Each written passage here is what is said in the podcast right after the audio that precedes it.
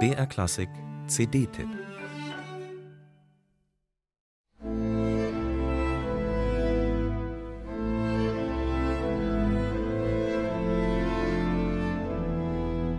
Beim ersten Lesen stolpert man über den Titel.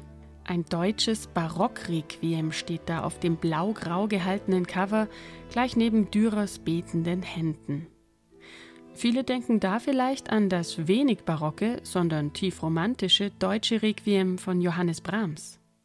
Und das stand tatsächlich auch beim neuen Projekt des Ensembles Vox Luminis Pate der künstlerische Leiter Lionel Meunier. Wir haben uns gefragt, ob es nicht möglich wäre, die Texte, die Brahms verwendet hat, auch in Vertonungen aus dem 17. Jahrhundert zu finden, in weniger bekannten Stücken.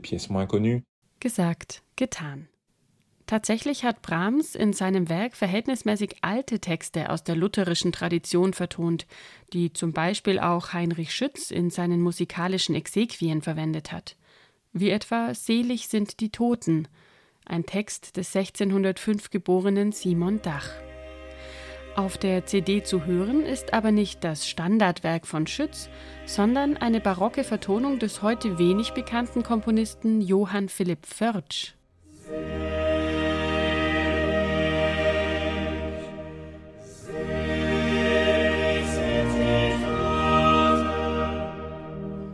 Die CD ist somit auch ein Schatzkästchen gefüllt mit unbekannterer Barockmusik von Komponisten wie Christian Geist, Tobias Michael oder eben Johann Philipp Förtsch. Die Interpretation von Vox Luminis ist Wohlklang pur. Das Ensemble nähert sich dieser sehr vom Vokalen ausgedachten Musik mit einem großen Gespür für den Text und einer beglückenden Perfektion. Das gilt für die Instrumentalparts und besonders für die vokalen Chor- und Solostellen.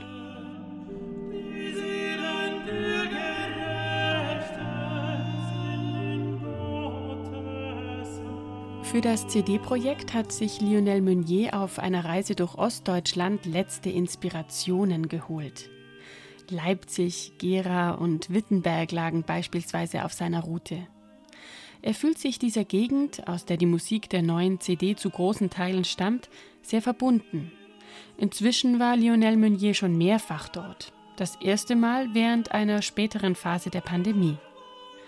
Covid war für die Menschen ein großer Einschnitt und gerade das mache die Inhalte der CD wieder relevant und aktuell.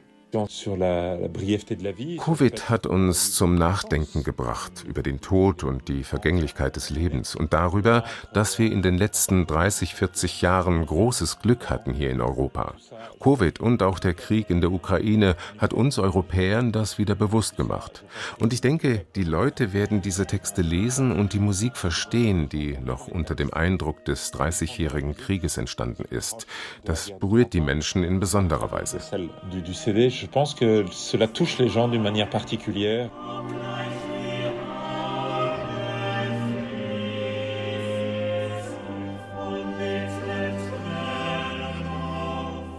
Und auch die Musikerinnen und Musiker lässt diese eindringliche Musik nicht kalt, wie Lionel Meunier schließlich zugibt. Das ist das erste Mal, dass ich während einer Aufnahme weinen musste. Und das ist mir in 15 Jahren nie passiert, zumal der Musiker doch immer Herr seiner Gefühle sein sollte. Aber ich hoffe, das Album wird gut aufgenommen und dass es die Menschen berührt.